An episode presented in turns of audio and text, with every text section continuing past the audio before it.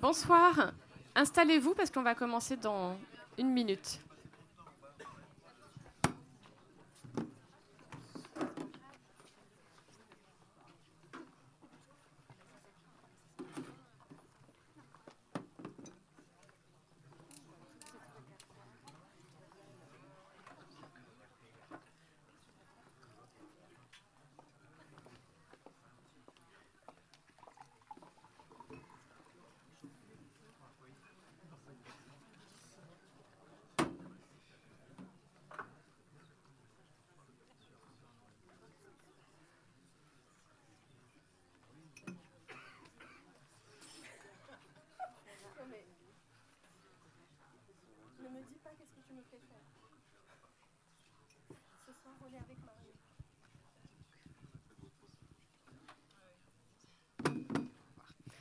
Alors, bonsoir à tous.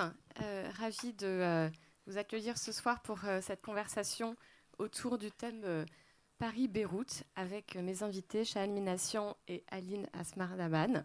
Et je pense qu'on peut les applaudir pour leur souhaiter la bienvenue.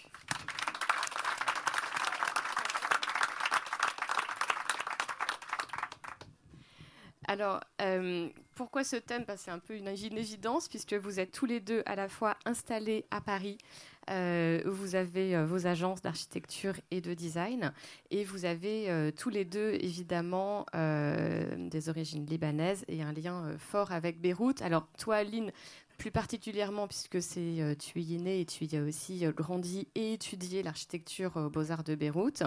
Euh, et tu es arrivé à Paris au début des années 2000. Et tu as aujourd'hui ton agence à la fois à Paris et à Beyrouth. Et tu tiens à garder ce lien avec ton pays d'origine. Tu peux nous, dire deux mots juste sur cette importance d'avoir le, double. Le, garder le, double bureau, on va dire, en tout cas le lien avec les deux. D'abord, bonsoir à tout le monde. Bonne année, on peut encore le dire. tout à fait, bonne année, meilleur vœu Entre les choses un peu plus légères, euh, c'est super d'être là ce soir et merci euh, Marion, euh, merci au club de nous accueillir. Euh, un sujet qui nous tient particulièrement à cœur. Euh, quand on a parlé de Paris-Beyrouth, évidemment, une évidence, c'est d'être avec Shahan aussi. Euh, le lien avec Beyrouth est très fort. Je suis née là-bas en 75. C'est pas pour révéler mon âge, mais c'est pour dire c'est quand même comme moi. c'est quand même bah, l'année de la guerre, l'année où la guerre a commencé, et j'ai vécu là-bas, oui, toute mon enfance, évidemment, comme tous les Libanais. J'ai énormément voyagé, mais on est resté très ancré à Beyrouth. J'ai fait mes études d'architecture. Je suis arrivée à Paris. Euh, et ma boîte est née au Liban, je tiens à le dire. elle est libanaise comme moi mm. et parisienne aussi. Euh, ce lien est, important parce qu'il euh, y a, a d'abord cette tradition de francophonie qui est très forte entre Paris et Beyrouth. Et puis, il y a cette, pour moi, dans mon travail plus particulièrement, beaucoup d'inspiration qui reste extrêmement liée entre, entre mon éducation moyen-orientale, plutôt libanaise, et euh, tout ce qui m'inspirait, euh, m'inspirait à Paris et tout ce que j'ai pu étudier. Donc, on va, on va, ça, on va, on, va en reparler. et, et pour vous, alors l'histoire est un peu, un peu différente. Vous êtes né à Beyrouth, vous y avez vécu jusqu'à l'âge de 14 ans, c'est ça à peu près? Bah, J'attendais qu'Aline soit née pour partir. Je la fuis depuis 45 ans. Dommage. Et là, c'est raté. en fait, j'ai quitté, je suis né à Beyrouth et j'ai quitté à 14 ans en 76. D'accord, donc d'une famille arménienne. Arrêter la mathématique. Mais euh, voilà, c'est ça. Donc j'ai eu une, une, enfance, une adolescence euh, à Beyrouth. Et, avec des allers-retours en Europe et en France, parce que justement, comme Aline disait, c'est quand même, on le sait très bien, le Liban est euh, très proche de la France, mandat français et tout le reste, et culturellement. Et on a tout Libanais a vécu quand même avec une, euh, un ADN de culture français, européen certes, mais français et parisien fort. Mm, Donc mm, mm. Euh, pour moi, à part des visites intermédiaires avec la guerre, le, le début euh, de, Paris et de la France, c'était en 76. Oui. et vous, et vous avez ah oui, quand même. 14 juillet, ça marque. Une date euh, mythique. Et, euh, et, vous avez étudié à Paris l'architecture d'intérieur. Oui. J'ai commencé des études sérieuses, mhm. donc sciences économie pour mon père. Après, j'ai voilà, je suis revenu, je pense, à ce que j'aurais aimé faire, c'est des, études de, créatives, artistiques, et donc forcément l'architecture d'intérieur à Paris, à l'ESSAM. Mais la différence aussi un peu avec Aline, c'est que vous, votre famille a, pas mal émigré, je crois, aussi aux États-Unis et que vous avez un lien assez fort avec ce pays, c'est ça? Alors, je, tiens à rectifier ça parce ah, que vous n'êtes pas, en erreur, mais c'est vrai que c'est ce qu'on pense. Euh, parce qu'au Liban, on me prend pour un Français, en France, on me prend pour un Libanais et en ou fait... un Américain. Donc, je rectifie. J'ai beaucoup travaillé aux États-Unis et j'ai une culture, euh, une éducation anglaise, mm-hmm. américaine-anglaise au Liban avec des familles, euh, une, des parents d'éducation française. Donc c'était déjà très mhm, international. Mhm. Après, euh, l'anglais étant fort chez moi, quand j'ai commencé à travailler, mon premier travail professionnel était avec Ralph Lauren, où j'étais leur directeur artistique pour 8 ans, pour faire toutes les boutiques, les créations, et donc très très tôt dans les années 80. D'accord, mais en fait, il n'y avait pas d'ancrage, c'est ça, aux États-Unis, dans, dans, votre famille. mon rapport de... Pardon, mm. vous avez raison j'ai pas vécu forcément aux États-Unis, mais j'ai fait beaucoup d'allers-retours et j'ai aujourd'hui une partie de ma famille qui est en ah, Californie. Donc ok, c'est actuel en fait. Mais, euh, mais mhm. dans mon éducation à la base, non. Et le rapport de la force de l'existence euh, dans la création ou toute l'influence américaine est forte parce que effectivement depuis 30 ans il y a eu beaucoup beaucoup beaucoup d'allers-retours et euh, voilà. D'accord. Donc on peut se dire que quelque part votre univers, il est aussi inspiré de cette culture américaine. Oui, tout à fait. Mm, mm, mm. Bah, j'ai grandi euh, dans les années 60 avec toutes les émissions de télé et, les intérieurs. Ça vous a marqué Je n'ai pas vu. Non, non. voilà. Donc c'est vrai que l'esthétique, euh, comme disait Aline, moyen-orientale, forcément, je, moi je fais le rapport des deux, c'est vraiment libanais, phénicien Phénicien, euh, Voilà, dans, mhm. dans, le sens phénicien, c'était dans le sens euh, international. Le Liban a été quand même un énorme euh, trafic de passage de culture. Bien sûr. Et, et une culture très, qui est toujours ancrée. Aujourd'hui, je suis parisien, je suis mhm. français parisien. Mhm. Je me décris comme arménien libanais. Mais le terme libanais est très important parce que libanais, pour moi, c'est pas juste géographique. Aujourd'hui, il y a plus de Libanais hors du Liban. il y a 14 millions. Et le Libanais, c'est une façon de vivre, c'est un style de vie, mhm. c'est une culture, c'est une hospitalité, c'est it's a lifestyle. Hmm. Aujourd'hui, tout le monde crée un lifestyle. Quand on est libanais, on est né avec un lifestyle. Ça. Et c'est ça qu'on aime partager. Et c'est ce qui transparaît d'ailleurs dans, dans, votre, euh, dans, vos, dans vos décors, hein, à, tous les deux d'ailleurs. Hein. C'est vraiment, euh, c'est vraiment ça. Et d'ailleurs, ce qui est intéressant, et, c'est un peu le sujet de notre conversation, c'est comment vous hybridez euh, donc cette, cet art de vivre typiquement libanais avec l'art de vivre français dans lequel vous avez aussi été éduqué et vous êtes presque aujourd'hui les meilleurs ambassadeurs euh, en tout cas, euh, moi j'ai l'impression, de cet art de vivre français qui parfois peut être euh, un peu malmené. et vous, vous, vous, lui, vous lui redonnez, ou en tout cas vous vous évertuez à lui donner vraiment à nouveau de la noblesse, et avec votre regard oriental, et, et donc cette originalité voilà, qui, du coup rend, rend, le résultat très, très original. Et je pense qu'au Crillon, et c'est là où je voulais en venir, euh, à l'hôtel du Crillon, pardon, parce que je crois que l'appellation l'hôtel de Crillon est, absolument indispensable. voilà, je rectifie. Donc à l'hôtel du Crillon, euh, on a une manifestation, on a une expression là pour le coup, euh, je trouve assez éloquente de cette, ce métissage entre ces deux cultures. Et, et c'est un projet, alors je le, je le, résume très rapidement pour pour ceux qui, euh, qui n'ont pas tout suivi dans les détails, mais un projet que Aline a entièrement supervisé en tant que directrice artistique. Donc quatre ans de travaux, euh, des centaines de millions d'euros et des centaines, euh, peut-être des milliers même de personnes investies dans le, dans le, dans, le, chantier. et, du coup, dans l'équipe, dans l'équipe pour t'accompagner dans ce projet quand même euh, assez euh, titanesque. Euh, une, une, équipe de, de, talents français et internationaux, dont, dont Shahan, Tristan Auer également, Cyril Verniol. et je crois que c'est à Shahan que tu as pensé au tout début. C'était presque comme une évidence que tu peux nous, nous raconter Absolument. ça, ce démarrage. Oui, alors je, je, reviens en effet sur un sujet que, que, tu as évoqué et qui est et dont Shahan a parlé et qui, qui quelque part est un des plus grands dénominateurs communs que nous, que nous avons dans notre travail. Euh, c'est cette, euh, cette célébration de la vie et euh, ce, cette importance qu'on donne à l'art de vivre, à la réception, à, en effet, à avoir des maisons très ouvertes. Et c'est un peu comme ça qu'on a appréhendé aussi ce projet. Ayant grandi au Liban sous les bombes, je sais qu'à chaque fois qu'il y avait un moment de paix, moi, ce qui me marquait surtout, c'est que on pouvait avoir des sacs de sable devant nos, nos immeubles ou nos fenêtres, mais il y avait toujours une table qui devait être dressée et dressée à la française. Donc, ça voulait vraiment dire une parenthèse très particulière et cette célébration de ces instants, de, de ces instants de, de, paix sont un lien très très fort justement avec la culture française.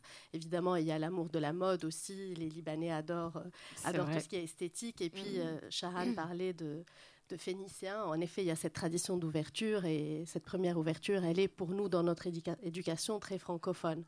Alors, arrivant sur euh, l'hôtel de Crillon, euh, euh, de par le résidentiel, puisque ma formation à moi est une formation d'architecture à l'Académie libanaise des beaux-arts, et c'est à la fin de mes études que je suis venue. J'ai fait six ans de, j'ai travaillé six ans en collaboration avec Jean-Michel Villemotte. Mmh. Puis après, j'ai monté ma propre boîte et j'ai commencé à travailler sur des projets résidentiels et privés, dont euh, certains pour le propriétaire de l'hôtel de Crillon. Donc quand il acquiert cette propriété, il me confie la mission de, euh, de, direction artistique de l'ensemble du projet. Il était évident pour moi que c'était intéressant pour un palais français d'avoir euh, ce crescendo émotionnel et ces multiples signatures, puisqu'on est tous un peu des artisans de, de, mmh mmh de ce de, ce genre de, travaux. Mais c'était une volonté forte de ne pas avoir qu'une seule signature, justement, qu'une seule, euh, seule écriture, euh, quelque part, et de vraiment avoir quelque chose de beaucoup plus euh,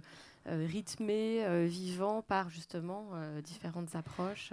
Alors moi, j'ai toujours pensé que la collaboration est une très grande richesse d'abord. Puis ensuite, il faut se dire que ce qui est intéressant dans, le, dans ce projet, à l'hôtel de Crillon, c'est qu'on était les premiers à le faire. Et moi, ce qui m'intéresse en général dans les choses, c'est d'avoir cette euh, audace un tout petit peu et d'essayer quelque chose qui n'est jamais... Dans, quel sens tu veux Dans le sens où de réunir une équipe avec une direction artistique et avec dans ce plusieurs zones. dans ce, ce... C'est vrai que traditionnellement, euh, on, a, euh, on a un architecte architecte, euh, voilà. décorateur qui s'occupe du tout, de tout, traditionnellement, et qui, appose son style dans l'ensemble. Voilà. Ou même s'il y a plusieurs signatures, euh, enfin, il y, a souvent des restaurants qui sont décorés dans un hôtel par quelqu'un d'autre mais euh, ce n'est jamais vraiment avec un fil conducteur et une vraie narration euh, et une vraie progression. La première personne à laquelle j'ai pensé, c'était Shahan. Euh, d'abord parce que on, enfin, on s'apprécie. Moi, je pense que dans le, dans le travail, il faut cultiver cette notion de plaisir aussi. Et avec toutes les personnes avec qui j'ai travaillé sur ce projet, il y avait aussi cette amitié et ce plaisir, et ça, c'est important, et un grand respect professionnel. Et puis, euh, on s'est tous répartis des zones. Moi, j'ai été aussi architecte d'intérieur de certaines zones, dont les salons historiques et, Bien sûr, et avec quelques Karl suites. Lagerfeld, on en et parlera. puis, les suites aussi avec Karl Lagerfeld. N'oublions pas le plus beau croquis que tu m'as fait hein, pour Karl. J'ai retrouvé ce matin. Oui, quelle, est, quelle, est, l'anecdote du, du croquis? Où il a dessiné Aline avec des grands talons et beaucoup de bijoux, en écrivant à côté euh, Cher Karl, crions au secours. il a donc inventé cette expression. J'étais un peu énervé ce jour-là. On veut voir le croquis c'est culte. Absolument. Non, mais on a eu donc beaucoup de plaisir à travailler ensemble, tous ensemble, mais euh, beaucoup avec Shahan aussi, parce que quelque part, on s'est, euh, on a vraiment pu exprimer, il me semble, cette idée d'hospitalité, en fait, de grande hospitalité, d'ouverture, comme le projet est conçu aussi comme une maison particulière, et les espaces de Shahan en témoignent aussi particulièrement au rez-de-chaussée, le bar des ambassadeurs, le jardin d'hiver, euh, le restaurant gastronomique. Il y a beaucoup de, beaucoup de lieux signés Shahan si, je peux intervenir, c'est que forcément, c'est effectivement Aline qui a, qui a été choisie et qui a été nommée euh, directrice artistique. Donc, dans, dans, ce terme-là, il y avait l'écriture de l'histoire et l'agenda en fait de l'hôtel. Euh, pour mélanger un petit peu l'information, c'est quand même une résidence, ça a été un hôtel particulier, c'est un palais, comme disait Aline, qui euh, certes a été déjà transformé en, en, hôtel ou en palace dans les années 20. Euh, et puis après, il a fallu l'actualiser tout en gardant et respectant euh, l'histoire du bâtiment, à part même les commissions historiques qui protégeaient certaines zones. Mhm. Euh, parce que le lieu est en partie. Ce que je peux dire aujourd'hui, et je pense que c'est votre thème, c'est de dire pour deux Libanais, correct me if I'm wrong, on a été les plus parisiens. Mhm pour défendre l'esthétique et la façon de vivre et de recevoir l'opulence, notre traduction de ce que un, lieu français, parisien, d'ADN euh, esthétique doit l'être. Euh, je bifurque un peu. Moi, je dis toujours, parce qu'Aline m'avait euh, consulté pour d'abord le spa. En fait, au départ, j'ai été consulté pour des. C'est ça qui est intéressant, je pense. j'ai été consulté pour des lieux qui euh, et des services qui n'existaient pas, comme mhm. le spa, qui étaient des caves et des lieux techniques. Aujourd'hui, il y a un spa de 550 mètres carrés. Mhm. Les énormes grues que vous avez vues euh, de 50 mètres au-dessus du. C'était pour creuser, creuser, la, creuser euh, préparer le fond. La piscine qui n'existait pas. Hein. J'ai été appelé pour le, la cave à vin, qui est, donc, et, le, et le restaurant gastronomique au départ, qui était au lieu des ambassadeurs, qui est le, le temple ou le palais de, le bar, la donc pièce des ambassadeurs, euh, était là. Mhm. Donc j'avais carte blanche et je pense qu'Aline m'avait choisi avec le prince pour pouvoir apporter une nouvelle signature et une carte blanche pour le lieu. Donc je pouvais mhm. forcément faire des choses très contemporaines, des choses très modernes, des choses complètement euh, non protégées par euh, l'historique. donc c'est vraiment la création s'exprimer. Et après, mhm. très vite, d'autres lots m'ont été attribués, comme le, bar aujourd'hui des ambassadeurs ou le jardin mm. d'hiver ou les suites du 6e ou du 7e qui, étaient, qui sont les suites présidentielles et tout le reste. Et donc, euh, c'était d'autant plus important d'avoir la possibilité d'apposer ma signature, parce que j'insiste un peu là-dessus, c'est pour ça qu'on m'appelle. Voilà. Euh, c'est pas une reconstitution historique et c'est mm. pas oui, une on voulait du, on voulait du Chahan. je pense que Aline voulait du Chahan. Absolument. Et je crois que dans mes zones et entre guillemets dans l'hôtel en entier aujourd'hui, c'est vrai que la première question qui vient, c'est pourquoi autant de designers N'aurait-il pas été plus simple de prendre un designer? Je trouve que, euh, et comme tout le monde, il y a une, euh, symbiose, il y a un crescendo quand on passe des, des salles des uns et des autres. Et je dois le dire, on s'entend tous très bien, on se connaissait tous très bien mais on n'a pas forcément travaillé main dans la main avec des. Évidemment, il y a eu des réunions euh, internes entre nous, mais c'était chacun était vraiment libre cours de faire sa signature. Oui, oui. Et, c'est ça la force générale, du choix d'Aline. Il y a eu beaucoup de réunions internes entre nous. La, la, cohérence générale, c'était euh, c'était ton pour regard. Dire qu'en fait, euh, dans le choix du départ, il y avait mm. déjà mm. une. Voilà, c'est quand même complexe. On rentre dans un hôtel dans les pièces de par les pièces de Tristan. On bifurque tout de suite dans mes pièces qui sont des pièces mm. historiques.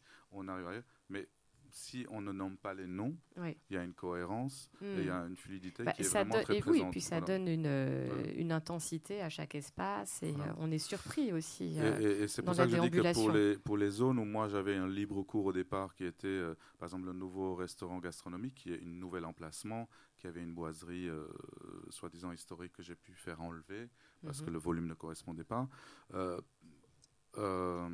alors qu'après j'ai eu l'ambassadeur et le jardin d'hiver qui sont quand même des pièces très classiques mhm. qu'il a fallu un petit peu actualiser et on, expliquera comment. Euh, là le point c'est de dire que le, jardin, euh, le restaurant gastronomique, j'ai choisi de faire une architecture classique pour justement compter, continuer le, euh, le sentiment que c'était toujours là. Après, c'est sûr qu'on sort de deux pièces du bar, on passe au jardin d'hiver, on arrive au restaurant gastronomique on a l'impression d'être dans la même euh, fluidité. Mhm. Or, on se rend compte qu'en fait, on a une écriture classique, mais il n'y a rien de traditionnel. Les miroirs, c'est des miroirs euh, effectivement 18e mélangés à des miroirs, d'aujourd'hui. Euh, le tapis au sol, ce n'est pas un tapis d'Aubusson, mais je l'ai renversé, donc c'est le motif de l'arrière, donc ça devient mhm. contemporain. Les rideaux, au lieu que ce soit des damassés, une, ce sont des tissus tissés qui partent d'une file argent au marron tête de nègre en crescendo. Donc c'est le fond d'un euh, tissu damassé sans le motif. Le plafond du, euh, du bar des ambassadeurs mm. reprend, j'ai pu réussir à faire changer euh, un ciel, mais c'est un mm. ciel plus contemporain, plus courroucé, plus animé. c'est pas une boîte de chocolat. Oui, c'est vraiment une, une le plafond du, du jardin d'hiver est une espèce de donut d'une tornade. Mm. Mais quand on voit la technique utilisée, c'est la pure technique du XVIIIe siècle. On mm. faisait euh, les millerais à la, avec 20 euh, crescendos de couleurs et les aplats de mm. dorure. Mais c'est comme si je m'étais arrêté juste avant qu'on puisse poser les choses narratives, les personnages et tout ça.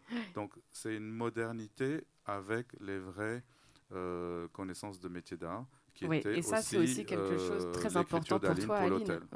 C'est une vraie représentation du savoir-faire français à tous les niveaux tissu, mobilier, architecture, tapisserie. Enfin, vraiment, on a gardé vraiment le, voilà, la priorité, c'est le savoir-faire français. Oui, et c'est effectivement euh, un, axe fort de, toute cette, euh, cette rénovation. Absolument. Et tu t'es euh, beaucoup investi pour que ce soit l'excellence, enfin de voilà l'excellence aussi artisanale qui mhm. s'exprime là. Mhm. Absolument, ça nous semblait évident que, que, le projet devait rester très français et euh, si je reviens à notre euh, thème de Paris-Beyrouth, c'est comme disait Shahan, c'est euh, probablement, enfin, on était vraiment presque plus conservateur de cet esprit français et demandeur de cette parisianité, voilà, et de cette interprétation. Il ne faut pas oublier qu'on a, qu'on a travaillé avec le Moyen-Orient. Je, je, ne divulguerai pas plus, pour mm. certaines raisons. On a travaillé avec les Américains, qui, sont, qui étaient au départ euh, c'est quand même Rosewood, c'est une Ce sont les opérateurs. Hein. avec les Chinois qui sont les nouveaux propriétaires. Donc ça fait beaucoup de monde à la maison. Mais, euh, mais en même mm. temps, on est resté les Parisiens. Moi, je dis toujours, j'ai voulu faire cet hôtel aussi pour les Parisiens. Mm-hmm. Français forcément, mais mm-hmm. Parisiens, c'est-à-dire, pour moi, c'est une maison, c'est une ambassade de la ville. Mm. Et aujourd'hui, on le voit, le bar des ambassadeurs, les restaurants, tous les soirs sont moitié-moitié, sinon plus, euh, utilisé et euh, habité par les Parisiens. Et donc, pour les clients de l'hôtel, c'est un très beau dynamisme. Et pour nous, c'est une fierté de recevoir euh, tout le monde, mais en même temps de, de, trouver cet équilibre où on s'y arrête comme dans une ambassade ou un lieu ah oui, un lieu, un lieu de passage. On est, très à l'aise. Mm. Absolument, absolument. Et cette signature, cette recherche sur l'esprit français, sur euh, la parisianité, euh, je pense que quelque part, euh, pour, pour citer quelqu'un qui a également travaillé avec nous sur le projet, qui est Karl Lagerfeld, c'était très intéressant à un moment donné, quand on a aussi commencé cette collaboration, de l'entendre dire c'est les étrangers au service de la France. Quelque part, il faut toujours un peu de recul. Mm. C'est comme quand on va au Liban aussi, c'est fabuleux de voir qu'il y a des, designers ou des architectes euh, étrangers qui, lorsqu'ils se penchent sur euh, le, mode de vie ou sur l'interprétation des codes de l'architecture ou du design là-bas, sortent des merveilles. Donc il y a ce, un mot en anglais euh, que j'ai du mal à trouver en français, cette cross-fertilisation quelque part des cultures qui, est, qui est assez incroyable. Et et euh, comme on a été un peu éduqué dans le même, dans le même état d'esprit, et encore une fois, cette histoire d'hospitalité, de, d'hospitalité, d'ouverture et de signature extrêmement française, euh, de, euh, de craftsmanship, donc de, de savoir-faire très français. Je pense à Marie Carcassonne qui est là et qui nous a accompagnés dans cette aventure aussi. Parce que Bonsoir Marie. Grâce à Marie. Et grâce à Marie et grâce à son équipe, on a pu en effet pratiquer cette idée de plutôt que d'aller dans le la facilité et de commander 500 pièces euh, en Chine, euh, de pouvoir trouver, et c'est ce qu'elle a fait, de pouvoir trouver des entreprises françaises qui prenaient 30 pièces, 50 pièces. Et c'est vraiment, ça change tout. C'est toute une. Et vous avez tout fait finalement presque sur mesure. Tout sur mesure. et puis ce qui caractérise aussi. C'est presque de la, de la couture, la haute couture adaptée à l'architecture. Absolument. Bah, ça me semblait presque insultant, disons, de parler de Marie-Antoinette euh, dans les espaces où moi j'ai traité aussi le sujet de l'architecture intérieure et de fabriquer ça ailleurs. Marie-Antoinette est française, c'est la parisienne par excellence, donc ça a été aussi une très grande inspiration. Une étrangère également. Une étrangère également, mais euh, on dit, enfin, on dit que Marie-Antoinette c'est la première parisienne, donc qui dit parisienne, voilà, dit qu'est-ce que ferait Marie-Antoinette aujourd'hui? Ben, Elle va faire appel à des entreprises françaises, européennes, comme on faisait dans les palais, euh, dans les palais avant, et il y avait ce souci du détail. J'aime beaucoup cette phrase de Louis XIV qui caractérise Versailles, qui dit regardez le détail de tout. Donc ce souci du détail, c'est quelque chose aussi, une passion que nous partageons avec Shahan. On peut être obsédé par l'idée d'un bleu ou d'un gris. Ou de... Euh, des détails en plus. En plus, Shahan, je... crois que vous avez hérité de l'œil de votre père qui est joaillier horloger, si euh, je crois bah, bien. Déjà, oui. Un œil, donc un œil quand même assez aiguisé, un, Il y a quand même un, œil aiguisé de précision. Voilà. C'est sûr que je suis la terreur des entrepreneurs où je rentre dans la pièce et je peux voir un demi-centimètre crooked d'un bout à l'autre du mur. Ça, c'est, ils sont tous là, les assistants. Moi, c'est à partir de 6 mm. non, moi, c'est moins. Euh, mais c'est ce souci. Ils sont très, très forts. Je crois qu'il y a eu des mots ici qui ont aidé. Il y a vraiment, euh, voilà, c'est dans mes gènes, c'est comme ça. Il y a, il y a, il y a une volonté d'excellence. C'est pas par prétention, c'est pas, ce qu'on ce qu'on veut rendre. Après, il y a le souci du détail, certes, et le, le layering. C'est ce que je voulais dire euh, pour être euh, précis. Aujourd'hui, forcément, on a beaucoup d'interviews, on, est très demandé, on nous pose beaucoup de questions par rapport au crayon où, je me suis situé. Euh, on me dit, la question qui vient souvent hors du crayon, c'est de dire comment décrivez-vous ou pourquoi vous êtes un style parisien ou français? Moi-même ou mes confrères? Il faut avouer aujourd'hui que sur le marché international, nous sommes quand même, euh, et là je ne parle pas de moi, on est quand même les 20 tops de la décoration d'architecte d'intérieur sont des Français. C'est vrai, il faut le dire. On est, oui, Paris est vraiment le, la capitale de, en Asie, Paris est la capitale des architectures d'intérieur. Que ce soit Joseph, que ce soit India, mmh. que ce soit Pierre. Oui, on, est, on est, on est dans un nouvel âge d'or, hein, quelque part, de, de cette bien, discipline. Hein. Tristan, Ils sont tous des amis. Alors, la, la question après revient, what makes your style Parisian or French? Et moi, je dis toujours la même chose. On revient en résumé, je pense que c'est le motto de, la réponse de la situation, c'est euh, nous avons tous des goûts, goûts, tout le monde a des goûts. C'est sûr qu'on peut avoir des résultats ou des styles de goût différents. Moi-même, dans, ma panoplie de 30 chantiers, aucun se ressemble. Mais quand on les voit, on reconnaît ma signature. Et, ce que je dire pour, je pense que je peux le dire pour moi-même et mes confrères. En fait, le style français, c'est quoi? C'est Déjà, c'est un ADN de culture esthétique. Même le trois quarts des gens qui ne sont pas dans nos métiers sont confrontés toute la journée à de l'architecture, à la beauté, à un thème, à, une façon de vivre, à, à la mode, à l'esthétique, au goût. Et on a d'abord, on est tous cultivés ou nés ou éduqués avec ça. Et, et forcément dans notre métier, quand on rentre dans le métier, par l'appréciation du savoir-faire. Donc je pense que le, le, le style français aujourd'hui est devenu, euh, à part le goût ou l'interprétation finale, bah, c'est ce, ce, monitoring et ce editing du savoir-faire, mm -hmm. l'appréciation de la qualité. Donc, et je pense que ça, ça a été oui. pour nous deux oui, le, oui. le, grand moteur, c'est de dire tout ce qu'on choisit, c'est fait main ou pas. Ou aujourd'hui, euh, on sait encore qu'est-ce que c'est qu'une argenture. Quand on voit une lampe en pierre avec un socle euh, argenté ou doré à la feuille ou doré trempé. Mm. Euh, vous parlez de ça aux États-Unis, en Chine ou ailleurs, ça se traduit par chromé. Mmh.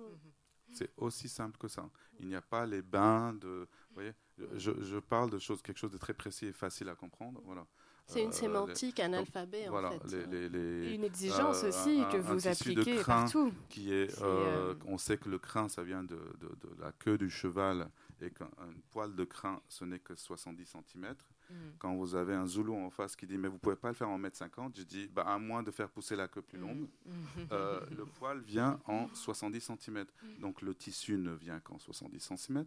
Et nous, notre esthétique est de dire comment on peut euh, mettre en avant, euh, maximiser le fait que ces coutures de 70 cm, c'est ça la beauté en fait de la matière. Bien sûr, Donc bien sûr. ça, on le sait, on l'a appris, on l'a pratiqué, mais je pense qu'au bout du compte, voilà, le, le le, après, euh, on a des influences, on a Mm. tout Mais créatif aux quatre oui. coins du monde pour avoir les mêmes idées au même moment. Bien sûr, mais ce qui fait Mais la différence, je pense qualité, aussi. ça. Ouais, ouais, ce qui fait la différence, je pense aussi entre entre vous et peut-être euh, les autres, dont on parle moins, c'est euh, c'est que vous avez cette exigence vraiment, cette intégrité Ah oui, qui est de, vraiment aller à la vérité de la matière, la Tout vérité de la oui. fabrication, aller chercher l'artisan qui va vraiment le travailler avec amour, Oui. l'artiste qui va vraiment aussi s'intégrer dans le projet et le faire avec engagement, et qu'à la fin, ça fait un projet Pour, qui pour est nous, très sincère. il n'y a rien Et- de plus voilà, intéressant que dans le de fake, en gros. On découvrir est- on n'est pas dans ou de le- rencontrer un savoir-faire et de l'inter. Moi, la première fois, où il y a 25 ans,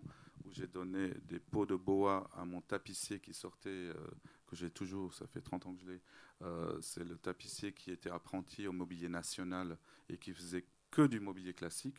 La première fois que je lui ai sorti, tu te souviens, Marie-Françoise, qui est là depuis avec moi, euh, je voyais sa tête. C'était des pots de bois qui faisaient 25 cm de large et je voulais tapisser un fauteuil avec. Évidemment, c'est parti dans tous les sens, mais avec son savoir-faire, quand il a terminé, il était mais glorieux. Il était tellement fier d'avoir accompli ça. Et voilà, donc je l'ai depuis 30 ans et on a fait mille choses ensemble. Mais voilà, moi j'avais besoin de, de- de son savoir-faire et mes idées et me- mon, voilà, mon- ma vision, euh, elle a pu évoluer aussi en rencontrant euh, cet artisanat, ce savoir-faire, parce qu'on apprend tous les jours. Et, nous, voilà, notre métier devient comment le mélanger, comment l'innover, comment finir avec des abat-jours brodés en haute couture. C'est un simple amasure de lampe. Comment, comment interpréter des choses différentes Et, Aline, est-ce que cette, euh, cette attention vraiment à, la, à, la, vérité des choses, hein, des matières, de leur fabrication euh, et, des gens, et des gens derrière tout ça, euh, est-ce que ça, ça vient aussi de, de, ta culture libanaise, par exemple? Parce que, parce que là-bas, il y a aussi cet artisanat fort ou est-ce que, est -ce que ça, ça a à voir avec, avec ça? Euh, je pense qu'il y a évidemment euh, une, enfin, une esthétique très commune, il y a ça. Il y a une vraie appréciation du beau euh, dans les deux cultures et, et ça c'est très, c'est en effet très très libanais. Il y a surtout un, respect pour le savoir-faire, pour la transmission et pour les traditions. Mais ce qui est aussi un dénominateur commun de notre travail avec Shahan, et on ne ferait pas ce qu'on fait si on ne réfléchissait pas comme ça, on aime la modernité et on aime à chaque fois les nouveaux challenges. Donc il y a ce côté un peu euh, rencontre exceptionnelle avec des artisans d'exception et puis soudain désacraliser un peu les choses, apporter, euh, euh, apporter une lecture un peu plus rock'n'roll, toujours extrêmement raffinée et très juste, qui rend hommage aussi au geste de l'artisan. Avec un peu d'insolence quand même. Mais quelque part, cette insolence et cette irrévérence, c'est ça l'esprit français. On parlait de l'esprit français, on parlait de la mm. parisianité, et pour moi, ça c'est très spécifique aussi euh, à l'esprit français, c'est-à-dire c'est cette inattendu, cette interprétation, cette recherche vraiment un peu poussée je vois euh, aussi euh, beaucoup d'artistes de, et d'artisans, enfin d'artistes qui sont, qui sont là avec nous. Je vois Ingrid, euh, qui, Ingrid Donna qui est là avec nous et qui a répondu à. J'étais très fière quand Ingrid a répondu positivement à une, une demande de, de, de, concevoir deux consoles pour le salon de la suite Duc de Crillon, dont le décor, la moitié du décor est au Metropolitan Museum. C'était une chapelle. tout est peint à la main, euh, une peinture encore 19e, euh, même pas du 18e, là on était dans du 19e, et puis euh, on a visité ensemble. J'ai une affection particulière pour le travail, évidemment en grande admiration pour le travail d'Ingrid, mais aussi beaucoup de volonté aussi de faire travailler des femmes des mhm. femmes artistes, mhm. un grand respect pour le travail des, femmes. Je trouve que ça, c'est quelque chose aussi peut-être de, moyen-oriental, une fierté de, collaborer. il, y a cette, euh, il y a cette euh, tradition presque, ou pourquoi, pourquoi tu dirais que ça euh, viendrait aussi peut-être de là? Parce que le rôle de la femme au Moyen-Orient est encore plus difficile que le rôle de la femme dans, en, Europe ou dans les pays occidentaux. Et puis, c'est pour moi se soutenir sans être bah, vraiment féministe. La, femme, c'est la, la, solidarité féminine household. Donc c'est à elle aussi d'imaginer, d'organiser, de, de, de, surprendre. De... Oui, la vie pour la femme est, plus à l'intérieur qu'à l'extérieur. je me permets de le dire, c'est quand même une éducation de... de, mm C'est pas juste euh, la femme de la maison, elle, elle, tient la maison, she mm. jollies it up. Voilà. Mm. Create a home, oui, c'est ça. Create a home, voilà. Exactement. Oui, c'est un vrai job en fait. C'est pas. Oui, oui, oui. on, a, on a tous vécu. Je crois que c'est important de le dire aussi. Euh, on a tous vécu on, revient au départ de la conversation, euh, beaucoup, et en majorité des maisons euh, là-bas, moi je parle à partir des années 60 forcément, euh, il y avait une modernité forcément, mhm. il y a un énorme respect de la culture libanaise, il y avait le passé, l'historique qui nous est collé évidemment à la peau, qui est l'éducation, la culture française, donc c'est quand même déjà pas mal animé. De par les écoles. Et donc, du coup, par les écoles ça. et donc, les, domiciles et résidences ont tous un salon oriental, un salon français. Ah oui. Au moins. Mmh. Ah, c'est marqué Toutes dans les, maisons. Moi, j'ai eu ça, mes grands-parents avaient mmh. ça. Mmh. On recevait au salon français, donc très style euh, Louis XV, Louis XVI et tout ça. On avait le ah salon oriental avec tous les tapis, le côté oriental. Et on pouvait, enfin, dans les années 70, on avait carrément le. C'était. Euh, la discothèque. voilà. Mais il y avait toujours les deux. Donc c'est pour dire que c'est vrai, c'est la meilleure façon d'expliquer que c'était vraiment dans, Donc ce mélange de finalement aujourd'hui, est-ce qu'on pourrait dire que vous vous, vous cherchez à, à, hybrider ces deux salons presque? Ce serait Je, ça, je veux faire attention à, cet exercice parce que c'est pas une volonté de mélange. Mhm. C'est naturellement. C'est une nouvelle proposition, mais c'est une proposition qui est. Même pas. La même pas. Je pense que c'est pondre mm. ce qu'on sent. Et mm. forcément, quand tout mais ça, ça vient quand même nous, de là. Très intuitif. Les sélections, voilà, les sélections forcément, mm. euh, euh, c'est comme parler quatre langues à la fois. Ouais. Voilà, on, on maîtrise ça. Mm. Donc le mélange est forcément euh, presque euh, naturel, voilà, pas obligatoire. Ou Mm, mm, euh, there's nothing worse than trying to design. Oui, You design it or not. Et puis Mm. c'est Voilà. des choses. Over c'est- vraiment raté déjà. Voilà, donc il faut laisser les choses. Il faut faire ce qu'on sait faire d'abord, et Mhm. deuxièmement laisser les choses faire. Donc cette écriture, euh, elle est venue. Mm, Je mm. ne l'ai pas inventée. Qu'est-ce que, Voilà. qu'est-ce que ce serait je pense que c'est pareil oui. pour, pour, pour, pour toi. Oui, c'est pour ça que j'avais envie juste de parler aussi de, de cette spontanéité quelque part et de cette. Enfin, on essaye tous aussi de créer des lieux euh, euh, esthétiques, fonctionnels, euh, euh, modernes, qui portent l'empreinte de leur époque, mais qui aussi euh, ont des vrais coups de cœur euh, un peu irrationnels et totalement des objets d'affection. Puis il y a aussi la réalité de la vie. Il y a des objets d'héritage, il y a des objets qu'on a envie de conserver dans une pièce, il y a des murs qu'on a envie de conserver.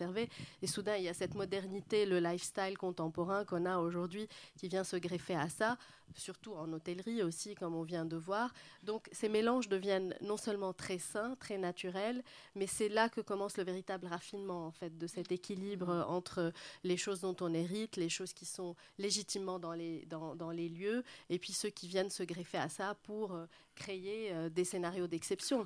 Je vais vous donner l'exemple Mm, mm. Particulier et précis. Euh, le spa, Oui. qui était donc commandé euh, carte blanche. Moi, j'ai eu juste une instruction par le prince disant n'oublie pas l'ADN de l'immeuble. Donc, Et je euh, pouvais faire quelque construction chose de 18e. complètement Mhm. moderne et Mhm. design. Or, pour moi, déjà, le spa, on est en sous-sol. On est à fleur de peau, si je puis dire. Euh, on est nu, on est en traitement, on est, on est, on est déjà fragile. voilà. Euh, il n'y a pas de lumière, donc il fallait que ce soit très chaleureux. Euh, on était dans, les, dans le souterrain de l'hôtel. Il fallait relier ça. Mhm. Donc déjà, les arcades, le thème de l'arcade est venu tout seul. Après, le côté crème et un peu céladon, je sais que c'est boring, c'est Mhm. facile, Mhm. mais pour moi, c'est le spa, c'est ça. Voilà. Après, il y avait le côté des pétales, euh, de la pierre et tout, les miroirs pour ouvrir l'espace, éclairer, et, et c'est plus le côté réflectif et, et des perspectives, disons. Tout de suite, pour donc, en fin de compte, arriver à la piscine. La piscine pour laquelle je me suis beaucoup battu. Et qu'on a Euh, rêvé doré. Euh, et que, et Aline que, a, en fait, a euh, aidé, c'était a le- aidé à mon- mon- démêler le. bah, en fait, on le avait même programme d'enlever une piscine. Un, un spa sans piscine dans un palace, c'est juste. C'est pas, un- pas possible. pas, un- Donc c'est là où on devenait même insistant dans le programme. C'est pas juste, euh, on n'était pas là juste pour décorer. Il y avait quand même une énorme participation dans le Dans le programme. Je veux pas dire savoir-vivre, mais dans le programme. Mm, voilà. mm, mm. Donc, donc le spa est forcément comme on m'avait appelé. Donc j'ai conçu le spa dans, euh, dans un endroit clos. Ça devenait comme un- une cour intérieure euh, d'un sérail.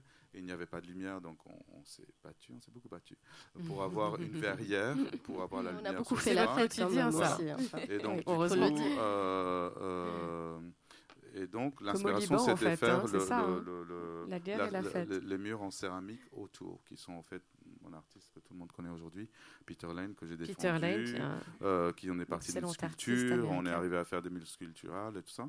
Et l'idée, c'était d'avoir une, comme au 14e, où on arrivait dans ces palais sans meubles.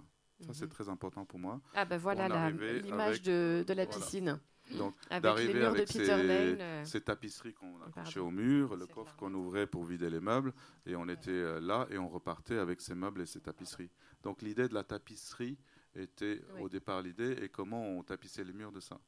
Le point que je veux apporter, c'est que évidemment il y avait le côté céladon, c'est la piscine. La piscine, le jour où j'ai osé imaginer que la piscine serait en or, je Il y savais qu'il avait n'y a- Kaline il y a qui que était Aline. contente. Voilà, bah, je me suis dit quand on annonce ça, il y a un côté ostentatoire, euh, il y a un côté. euh, bon, j'ai pas voulu faire le bain de Cléopâtre, c'est juste que dans cet Non, le endroit, bain la logique. il faut le dire.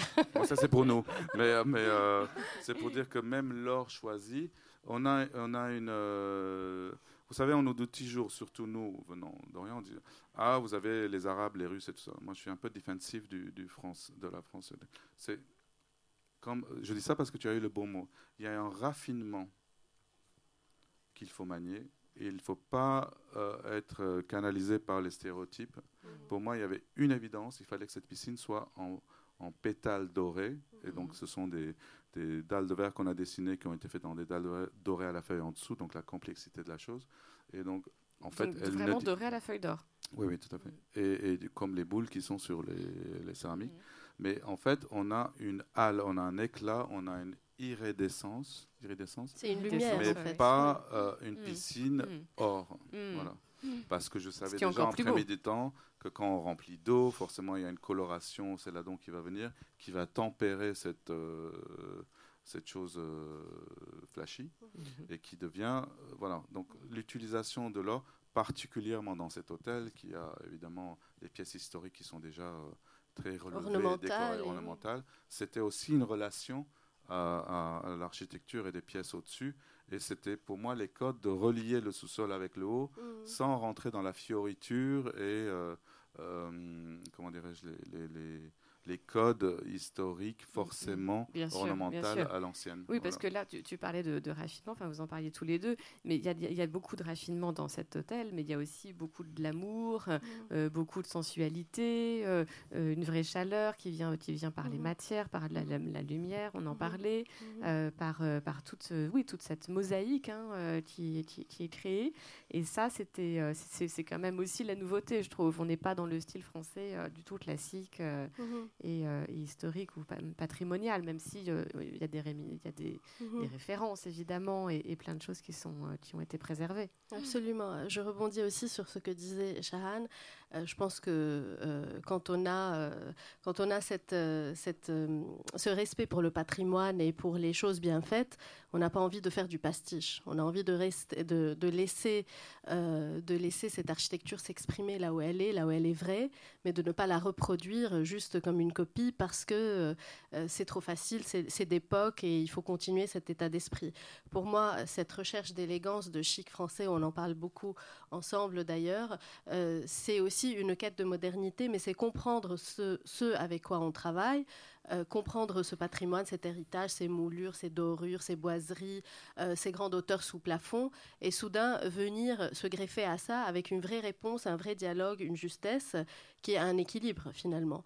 Et c'est énormément d'attention en fait à tous les détails, que ce soit des proportions, que ce soit les matériaux, que ce soit les chromies. C'est pour ça que ce qui caractérise aussi notre travail, c'est qu'on est euh, presque anti-couleur. On n'utilise pas tellement les couleurs, sauf pour vraiment véhiculer une émotion. C'est plutôt les, ça les devient- matières qui expriment Absolument. leur Elles couleur. existent, mais elles des- sont, elles en sont très filigrane. monochromatiques, Ouais, en fait. Le, Elles le- sont, le- oui. le jardin d'hiver qui est euh, Oui. aujourd'hui euh, avec une touche pièces, violette. euh, c'est un lieu de plus- le plus beau, le plus c'est la pièce parfaite. C'est un cube.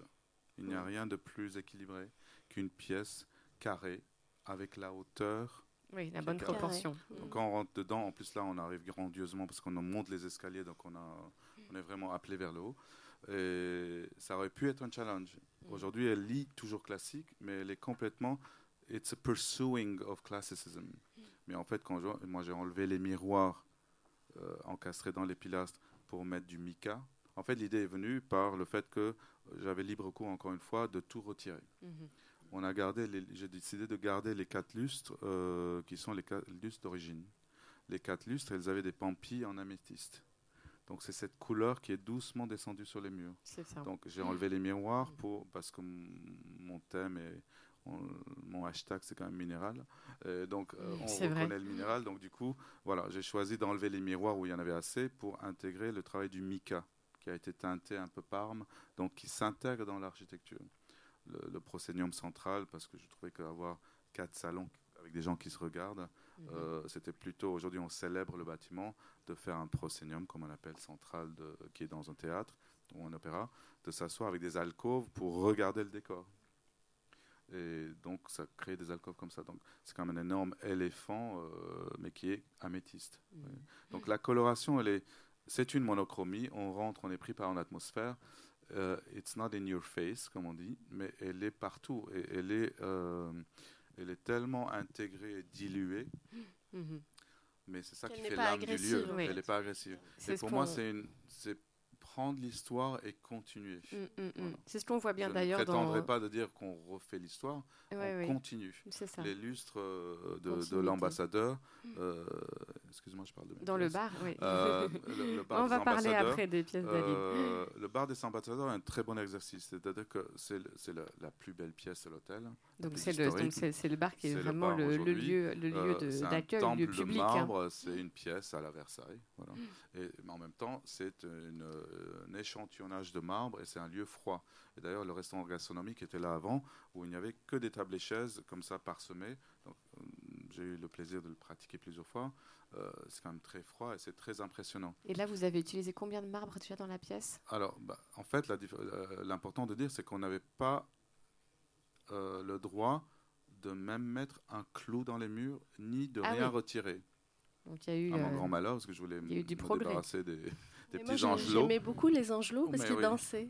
Alors, je Donc- rassurais Shahan, je lui disais, c'est les anges qui dansent euh, au rythme de ta musique. Donc, En c'est le fait, seul les anges, c'est les représentations en fait, des ouvriers qui ont construit l'hôtel Mhm. particulier en petit format, un peu dénudé. des petits ouvriers. mais des petits ouvriers, voilà. Bref, pour dire qu'en fait, l'exercice, c'est quoi? C'est de dire comment, comment on peut arriver avec une nouvelle fonction, avec une nouvelle distribution, et comment, euh, alors qu'on a un, un intérêt de bar, de lounge, d'un endroit chaud où on a envie de consommer toute la journée, en plus, parce que c'est ouvert de midi à, à 2 h du matin. On était sûr avec Comme- que ça allait ouvrir de midi jusqu'à 2h C'est du matin. Et on nous a dit non, ça ouvrira à 16h. Mais C'est ouvert toute la journée, ouais. c'est plein toute la journée. Alors, ce côté résidentiel est devenu comment? Pour moi, en tout cas, c'était que j'ai choisi une assise basse parce qu'un lounge, on a envie d'être cosy, on a envie d'être un salon et on a envie de dîner, manger. C'est pas un repas. Mm. Voilà. Euh, il y avait un très grand déséquilibre entre euh, l'assise basse et la hauteur de je sais, 6 mètres 50. Et du coup, voilà. Et évidemment, j'ai décidé de garder, par exemple, les, les- les lustres d'origine, les quatre en tout cas dans l'enfilade, qui sont des petits lustres et qui sont perchés. Donc, dans la- la- le respect de la tradition, je ne voulais pas rallonger les lustres vers le bas, parce que la proportion n'aurait pas été bonne. En même temps, les laisser haut et bas, ça faisait dinky, c'était trop petit. Après avoir changé le, le plafond qui devient, mon exercice c'était de faire un plafond qui, au lieu qu'il soit fermé, et ça on le voit beaucoup le soir, comme c'est un plafond animé, un peu euh, nuageux. J'ai passé certains énervements dans les, dans les nuages, euh, voilà, Mhm. dedans. Euh, c'est de dire comment on arrive à l'équilibre. Mm. Voilà. Moi, ce qui, Déjà. C'était ouais. de mettre les quatre par avant, qui Mhm. sont hauts et qui déjà rééquilibrent la hauteur. Et les lustres, c'était de les rallonger, dans- inspiré par les bustes d'Aline, c'est-à-dire avec des chaînes, des colliers, des ouais. Et donc, du coup, la- le- les lustres ont pris une nouvelle proportion, sont adaptés à la pièce, et ils ont pris, sinon une modernité, une, c'est ça que j'appelle une continuité. Mhm. Voilà, c'est des chaînes en bronze et tout ça qui, qui reprend la silhouette. Oui, oui, Ils respectent l'objet, mais on est Mhm. passé Mm, mm. à, un au- à une autre dimension qui correspond à l'exploitation de la pièce d'aujourd'hui. Donc l'exercice était très comme ça en fait. C'était de, de- de- et, et comme Une symbiose avec le- Et je, et je crois, je voilà, qu'Aline, voilà. pour cet endroit, tu m'avais dit euh, que ça avait de- donné lieu à pas mal de discussions et de. euh, D'où de- le ciel voilà. orageux de Shahan. non, mais c'est-à-dire de que débats, Je peux très bien euh, fièrement dire, j'ai dessiné cette pièce il y a cinq ans, telle qu'elle est aujourd'hui. ouais. Elle a changé de trois options pour revenir à ce que je voulais. Et puis c'est vrai que C'est souvent comme ça. Y, il y a quelque chose qui est logique. Après, on aime ou on une n'aime pas, hein. évidence, oui. Mais il y a une faut évidence de passer par pas mal de- Voilà, il il faut le faire. Ça. de détours. Et- ouais, ouais. et- Et Aline, parle- parle-nous un petit peu euh, de, de ta collaboration avec Karl Lagerfeld, parce que c'est quand même une collaboration assez exceptionnelle, qui était à ton initiative. hein. C'était Mhm. vraiment ton idée de faire appel à lui. Et, euh, et je sais que tu m'avais raconté euh, cette anecdote que tu avais pris ta plume pour lui écrire une lettre. Euh, parce que tu savais qu'il était euh, très euh, friand de correspondance épistolaire. surtout qu'il était très Et- occupé et et, qu'il recevait occupé, 200, 200 évidemment. propositions par mois. Et Donc que tu, tu lui as écrit, et je me rappelle plus quels étaient tes mots, mais je me rappelle qu'ils étaient extrêmement bien choisis, et visiblement ça lui a été droite au cœur puisqu'il a, il a accepté, je crois, très rapidement, non? Est-ce que tu peux nous raconter ça? Absolument.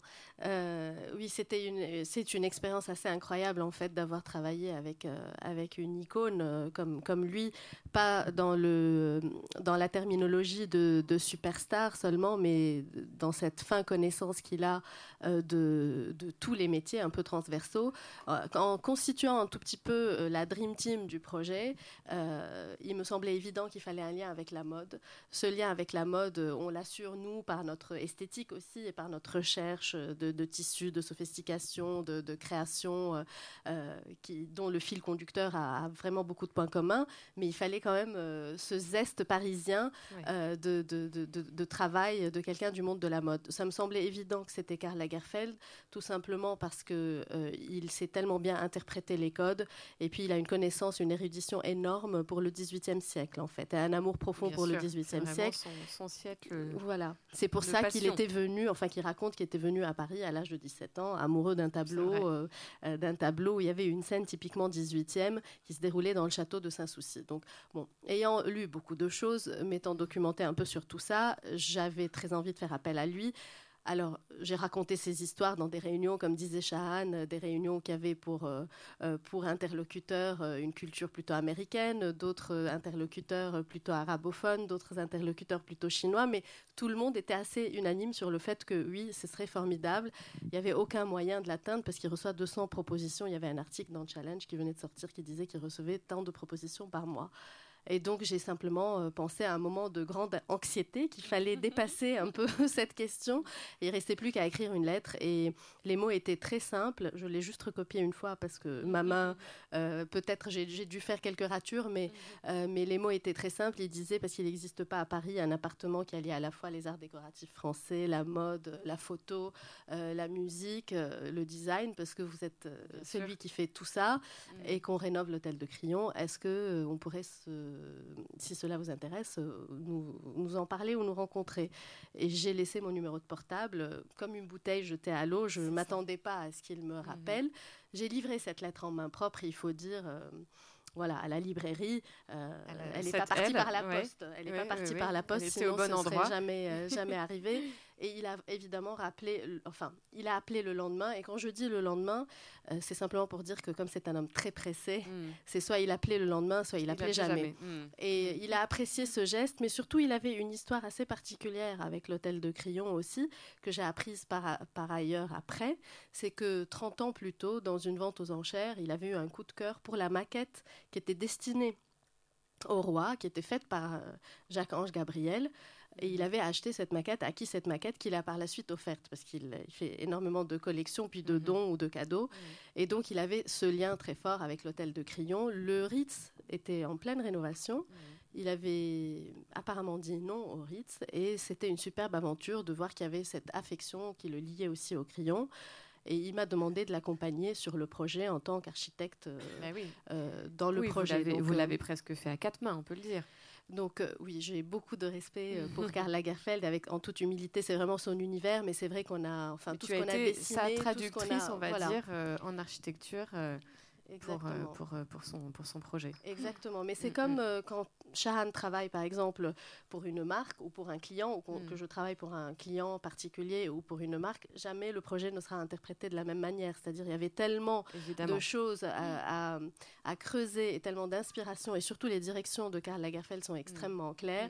C'est pas un mythe qui a tout dans un croquis. Moi, j'ai vu ça à l'échelle d'une architecture intérieure aussi, c'est-à-dire on pouvait faire des heures d'études, développer des dessins. Il y avait un petit bout d'A4 qui nous était livré euh, par coursier, enfin par porteur, au bureau en main propre. Et en effet, dans ce croquis, il y avait absolument tout ce qu'on recherchait à réaliser. vraiment de la donc, euh, concision euh, d'état pur. Voilà. Et donc, mm. ça le faisait beaucoup rire quand je disais haute euh, couture en architecture, parce que mm-hmm. pour moi, c'était vraiment ça. C'était une question de proportion, une question d'attitude. Il est extrêmement attaché à cet esprit français. J'ai énormément appris de, de lui, de cette collaboration. Et puis surtout, comme j'étais en charge de l'ensemble du projet en tant que direction artistique, chaque fois que je le voyais ou que je lisais des ouvrages qui me disaient de lire, ça me nourrissait pour l'ensemble de mes projets et je partageais toutes ces euh, informations avec mes confrères. Ça a été un vrai moteur euh, aussi pour le, oui, pour le reste. De toute façon, c'est pas anodin de fréquenter ce type de personnes. Absolument. Surtout qu'il est assez généreux dans, ses, dans ce qu'il aime, il le fait partager. Il est,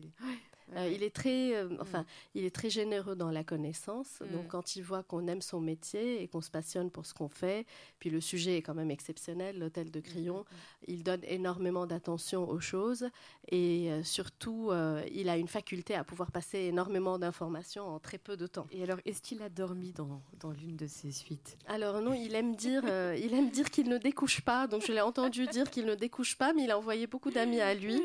Mais par contre, il est venu avec son chat donc ça c'était oui, très qui mignon. A, qui a d'ailleurs sa, chambre. Hein. Qui a d'ailleurs sa chambre. Et ça c'est les petites anecdotes, c'est-à-dire ce qui est intéressant dans ce projet, c'est qu'il y a eu tout ce layering, comme dit Shahan, toutes ces couches, toutes ces signatures, mais avec une extrême cohérence, tout avec ce fil conducteur qui est aussi quelque part l'audace, la modernité, cette irrévérence. On avait beaucoup de chance quand même, il faut le dire, d'avoir un propriétaire très à l'écoute, très attentif. Euh, je, suis très flattée et très heureuse d'avoir eu cette confiance totale et très vite quand il a rencontré tous mes confrères, il a compris que chacun savait exactement ce qu'il faisait. Et puis euh, Karl savait aussi euh, mm, mm, quel, quel témoignage il voulait laisser de l'esprit français, de ses enfilades. Là, on voit quand même Qu'est-ce qui passe à l'écran? Ça, c'est les, autres suites sur lesquelles j'ai travaillé qui sont beaucoup plus. Justement, c'est un bon exemple parce que la chambre qui vient d'après, euh, qui vient après, c'est vraiment l'esprit Karl Lagerfeld. Celle qu'on a vue avant, c'est des signatures que j'ai apportées seule à l'hôtel. Et exprès, je voulais garder la signature de Karl Lagerfeld dans cette interprétation intacte. Et là, on voit un ciel de lit, on voit un baldaquin, on voit euh, des, rideaux très français, euh, une, des fauteuils qu'on n'utilise presque plus. et, on est dans la salle de bain. On est dans la salle de bain. Et il y a un marbre assez incroyable. Et, il faut vraiment dire, aujourd'hui, on est focusé sur notre travail, on est focusé sur beaucoup des pièces publiques et forcément les pièces de, Karl et d'Aline. Euh, forcément, souvent, on ne parle pas assez des chambres, même si nous, nous les avons peu fait. Il y a quand même un programme de 120 chambres oui, énorme. qui ont été faites par Cyril et qui sont très diverses, diversifiées et variées. Mm. Il reste toujours euh, un fil conducteur, il reste toujours un ADN, mais les, euh, moi-même, je ne connais pas toutes les chambres, mais, mm. mais l'hôtel est quand même un voyage. C'est immense d'ailleurs. Hein, je sais pas si, toi, Aline, tu dois connaître certainement toutes les pièces, mais tu es peut-être la seule. De, de code classique, mais il y a beaucoup de chambres qui sont, qui sont très modernes, très modernes et variées. Et c'est ça qui est quand même assez mm. extraordinaire de pouvoir, euh, sans. Euh, il y a un éclectisme, mais il n'est pas forcé mais il y a aussi voilà, une variété pour aussi les. les mm, mm, mm. Euh, c'est très surprenant comment les gens se fidélisent à un hôtel. Euh, nous-mêmes, moi-même, j'ai fréquenté l'hôtel avec ma famille pendant très longtemps. J'ai une autre anecdote d'ailleurs par rapport à ça, comme la maquette de Karl. Euh, mais, mais, aussi, on a souvent été, avec Richard, mon partenaire ici, on a utilisé l'hôtel avant qu'il ne ferme, le bar où on a un jour débarqué avec Liza Minali qui a commencé à chanter parce que le pianiste il a perdu les pédales, euh, et voir finalement un couple qu'on voyait chaque année en date d'anniversaire, mais ils sont fiancés là il y a 60 ans. Ils étaient là, elle était habillée en haute couture et d'ailleurs elle était à l'ouverture de l'hôtel les gens se fidélisent. Après, c'est sûr que chacun a son choix. Mm. il y a un choix qui est donné quand même dans l'hôtel. Est-ce que les anciens clients sont, sont toujours là? Moi, je pense que oui. Ça, c'est un exercice aussi auquel on a fait très très attention. On venait de, voir euh, aussi d'autres hôtels ouvrir et on entendait souvent dire ah mais les clients se plaignent de ne pas retrouver l'esprit de l'hôtel. Euh, en général dit c'était mieux avant. Absolument. Et puis bon, il y a toujours cette, cet effet un peu choc de rentrer dans un lieu et de voir qu'il est très transformé, notamment par exemple la pièce euh, sur laquelle a travaillé Shahan, surtout qui, qui, qui choque plutôt, c'est le bar des ambassadeurs qui était le restaurant gastronomique. Donc on rentrait, c'était calme, c'était vide, il y avait des nappes blanches. On n'y avait pas droit. On rentrait dans avait pas droit, on, voyait ce plafond, il y avait des rideaux. Il fallait vraiment booker une table pour mm. être dans cette pièce. Mm. On avait un petit encart qui montrait les plafonds. En fait, cette pièce n'était pas vraiment ouverte Exactement.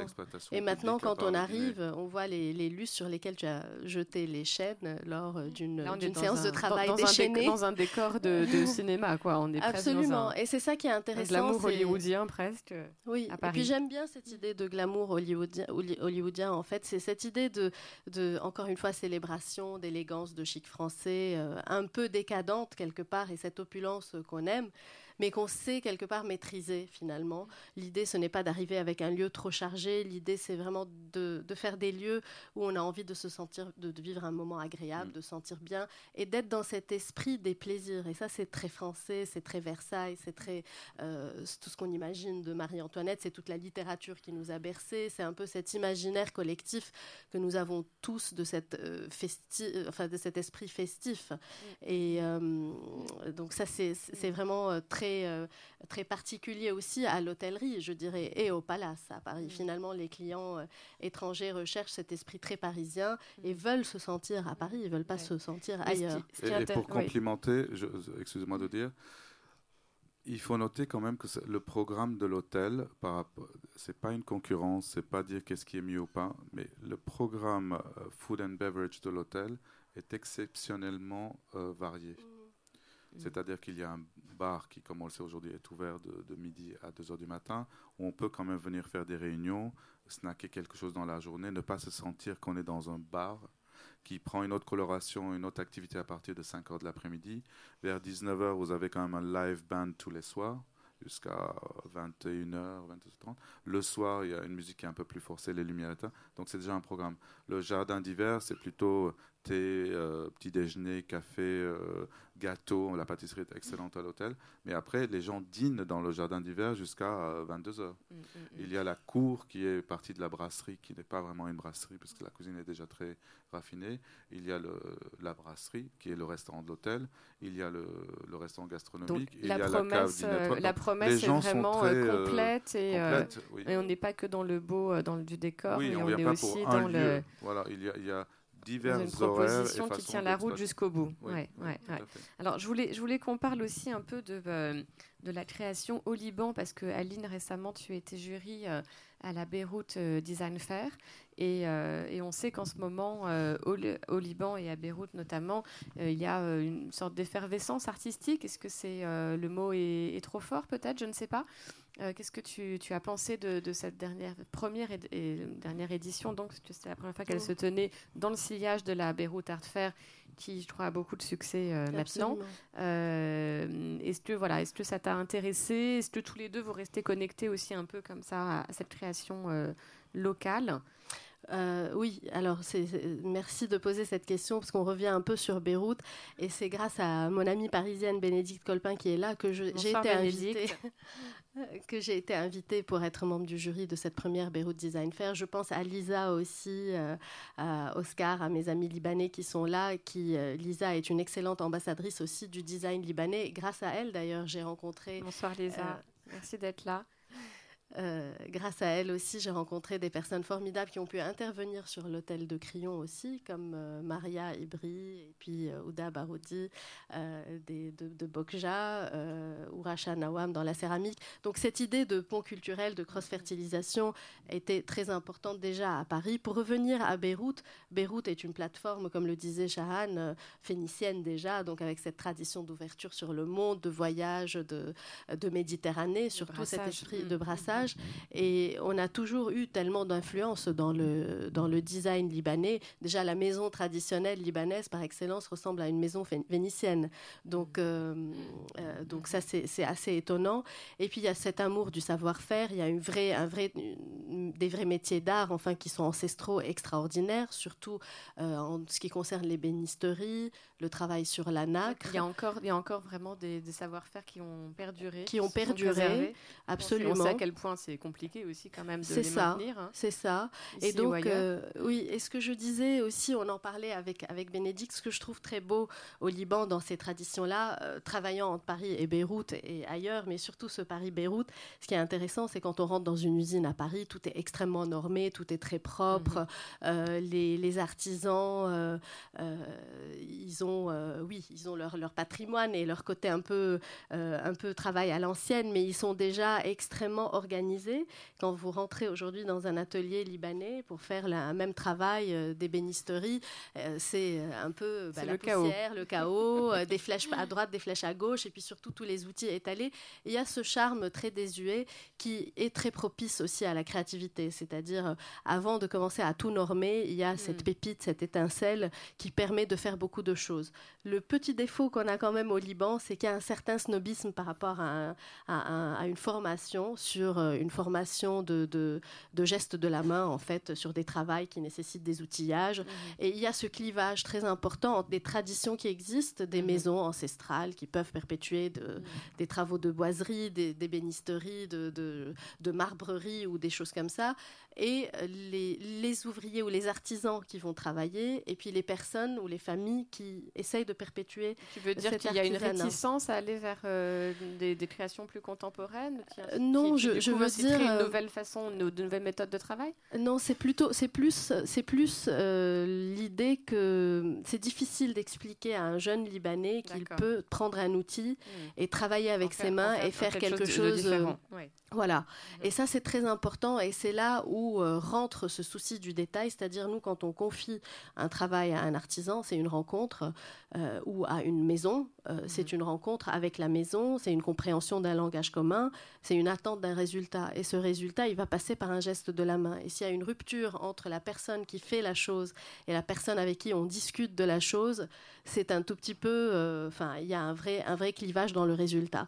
Donc le travail que fait aussi la Beyrouth Design Fair, et ce qui a été très intéressant dans cette première édition, c'est qu'on voyait, euh, on voyait vraiment des tout jeunes, euh, enfin des, étudiants presque qui sortaient de l'école, euh, qui avaient fait appel à des, à des maisons ancestrales, anciennes, qui ont travaillé avec eux. Il y avait des très belles initiatives aussi de deux jeunes femmes superbes qui ont travaillé avec, avec des, des artisans d'art. Une jeune designer, elle, qui a choisi de réinterpréter un pouf ottoman euh, occidentalisé d'une manière euh, enfin plus plus orientale.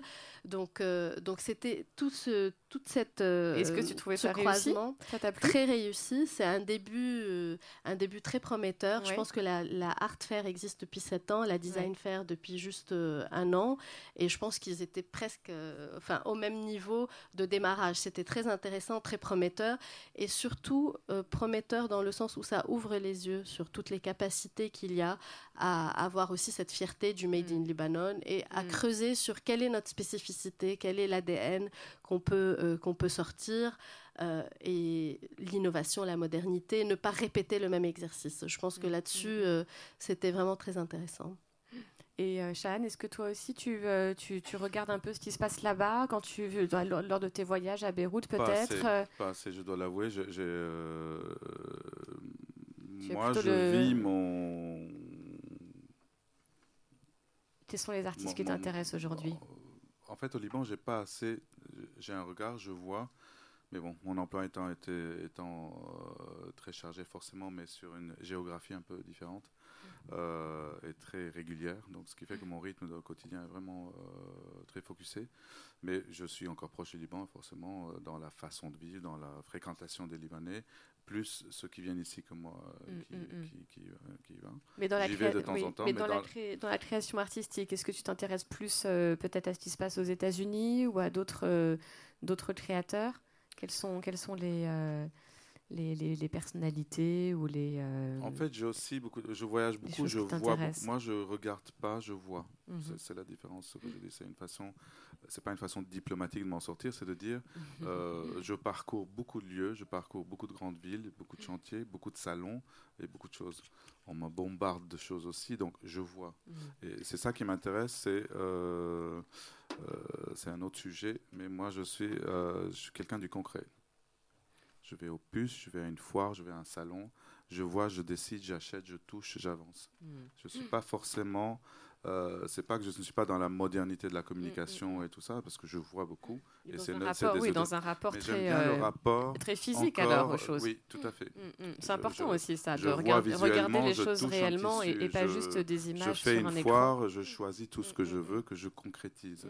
Euh, deux tiers des choses que j'achète, c'est parce que j'aime et qui prennent place. Et que vous les avez vues en vrai alors. Voilà une certaine chose que je cherche, si je vois autre chose, voilà. Mm. Et donc cette spontanéité, cette sensualité, pour moi, est très importante. Et bon, c'est sûr que j'ai j'ai une autorité d'achat, si je puis dire. C'est-à-dire que les clients avec qui on travaille, tout ça, j'ai une espèce de carte blanche qui fait que, avec le temps, euh, quelqu'un qui me parle, je le prends. Parce qu'en fait, le moteur de mon travail, c'est pas, euh, c'est de dire, d'être fasciné par un objet. J'ai quand même un amour de l'art décoratif, de l'artisanat, du, du beau, qui fait que euh, mon highlight, c'est de le placer et de donner une nouvelle vie à l'objet. Donc beaucoup de chantiers commencent par le, choix d'un objet ou d'un meuble ou d'une sculpture. D'autres, euh, enfin on le, voit à la galerie, euh, parce qu'on a une galerie aussi forcément, et les objets tournent, et le nombre de clients qui disent Ah mais ça c'est nouveau. Je dis non, tu l'as déjà vu depuis 10 ans ou 5 ans ou 2 ans. ça a changé mm. d'association avec... Euh, mm. Et donc de redonner vie mm. et de, ou de transmettre ou de, de, de, de, mettre sur un podium un savoir-faire ou un objet, c'est ça mon moteur après, euh, après, bon, on voit beaucoup de choses. J'ai pas, j'ai pas forcément Après, il y a des, habitudes qui se placent aussi. Bon, je, et vous, et vous avez un, rapport aussi aux, matières et aux matériaux qui est très fort parce que quand on voit vos, vos, vos, vos intérieurs, il y a énormément de juxtapositions de matières qui sont toutes euh, assez, euh, assez puissantes, hein, même, parfois un peu, c'est un peu brutal. Je, pense que ça commence par la sensualité et la lumière. J'ai un rapport à la lumière. Tout à fait. La lumière, pour moi, elle est toujours indirecte. c'est peut-être très simpliste de dire ça, mais c'est aussi peut-être une influence euh, orientale. Sans doute. Sans doute, mais c'est déjà l'outil de mise en scène, mise en vie, mise en place. Ouais, mm. Donc c'est les intérieurs que nous faisons changent de, de chaleur, d'atmosphère, de sensualité dans le parcours de la journée. Mm. Et ça, c'est créé forcément par la texture. Mm, on a mm, beaucoup de projets, euh, on dit toujours euh, monochrome ou crème, en fait, où on me dit, dès que je montre une couture, on me dit, ah, me dit ça c'est nouveau. Je dis, c'est pas nouveau. C'est dans cette monochromie, il y a justement la richesse vient par les textures, par la, les textures dans un tissu, dans la boiserie, dans la sculpture. Dans, dans, dans, on a fait beaucoup de projets crème. Il y a plus de 50 matériaux oui, nuance. Et donc, euh, mm. cette lumière qui, dans la journée, est vive, donc ça donne une fraîcheur. Mm, dans mm, l'après-midi, il y a la lumière qui chaud, on est plus tactile.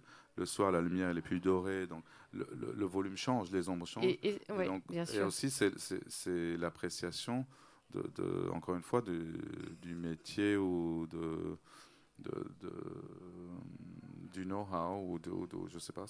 Et ce qui, m'avait marqué quand on avait euh, préparé cet entretien, vous m'aviez dit que euh, ce rapport aussi à tous les, minéraux que vous aimez ou ces matières euh, minérales, ça venait certainement aussi de votre lien avec le Liban, qui est un pays, vous m'avez dit, archéologique.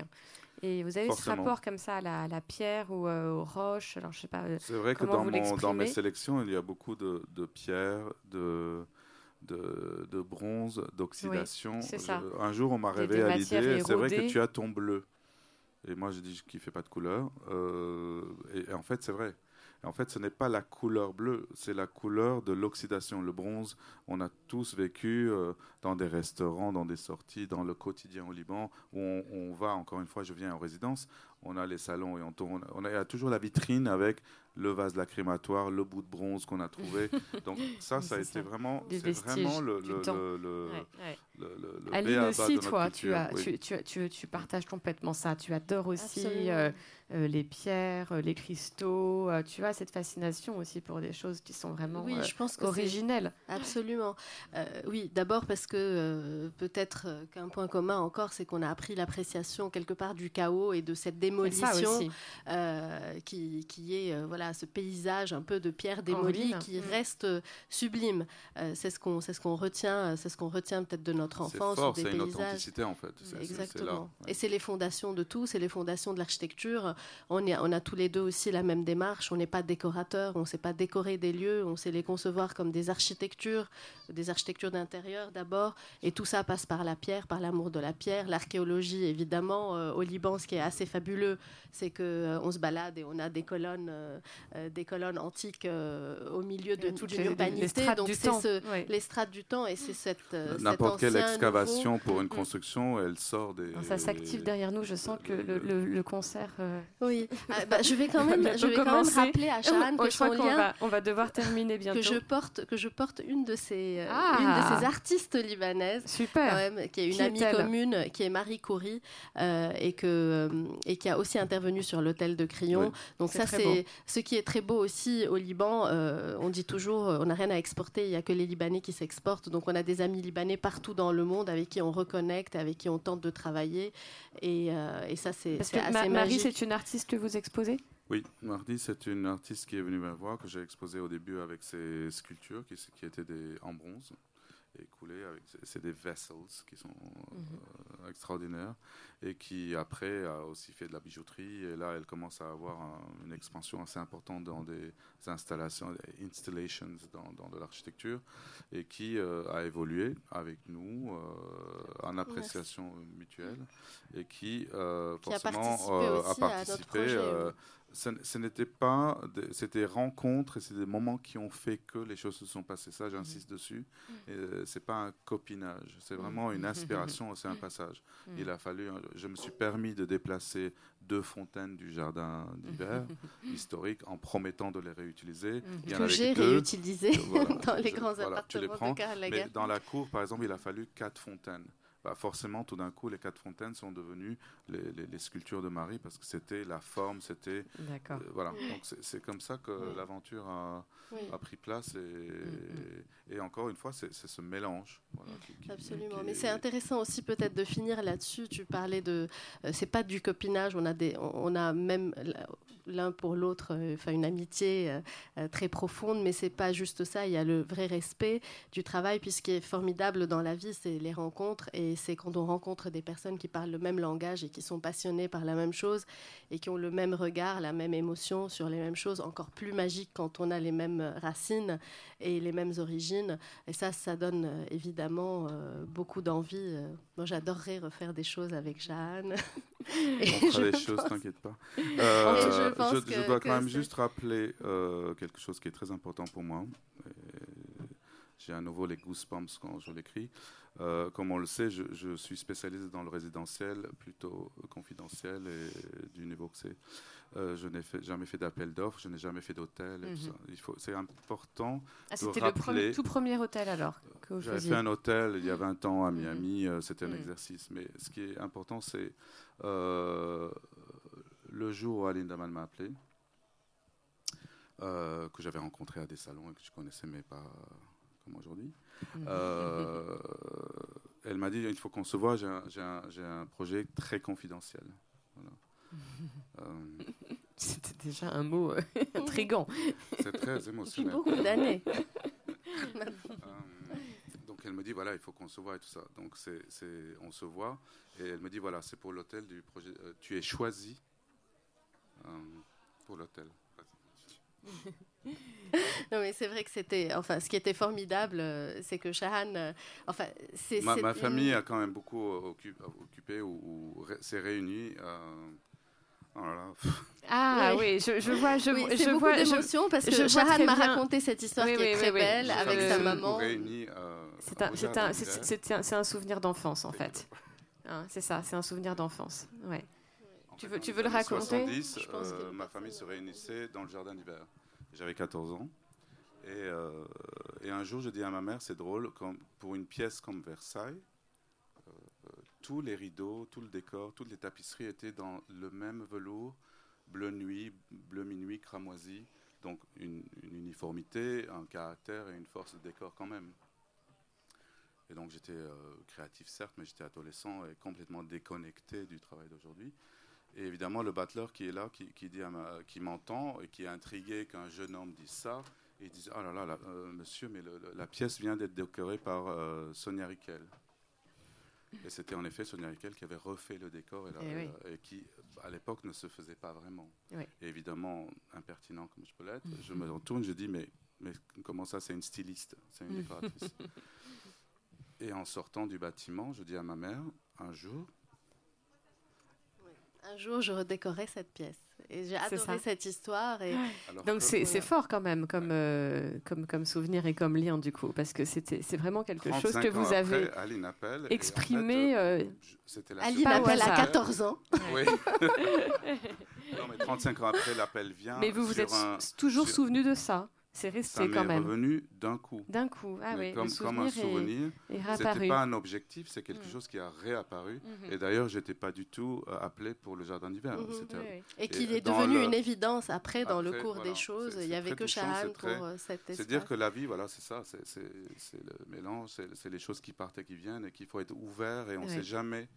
Euh, ce qui peut nous tomber dessus, à un moment mais de donné, le prendre et d'avancer, c'est quand même donc c'était un, c'était un beau cadeau. Oui. Voilà. Donc maintenant on est, on est là. Et peut-être, et peut-être les choses parfois dans la vie se font, euh, se font naturellement et, et ça s'est fait. Donc euh, bah, merci vraiment à tous les deux. Merci on a toi Marion.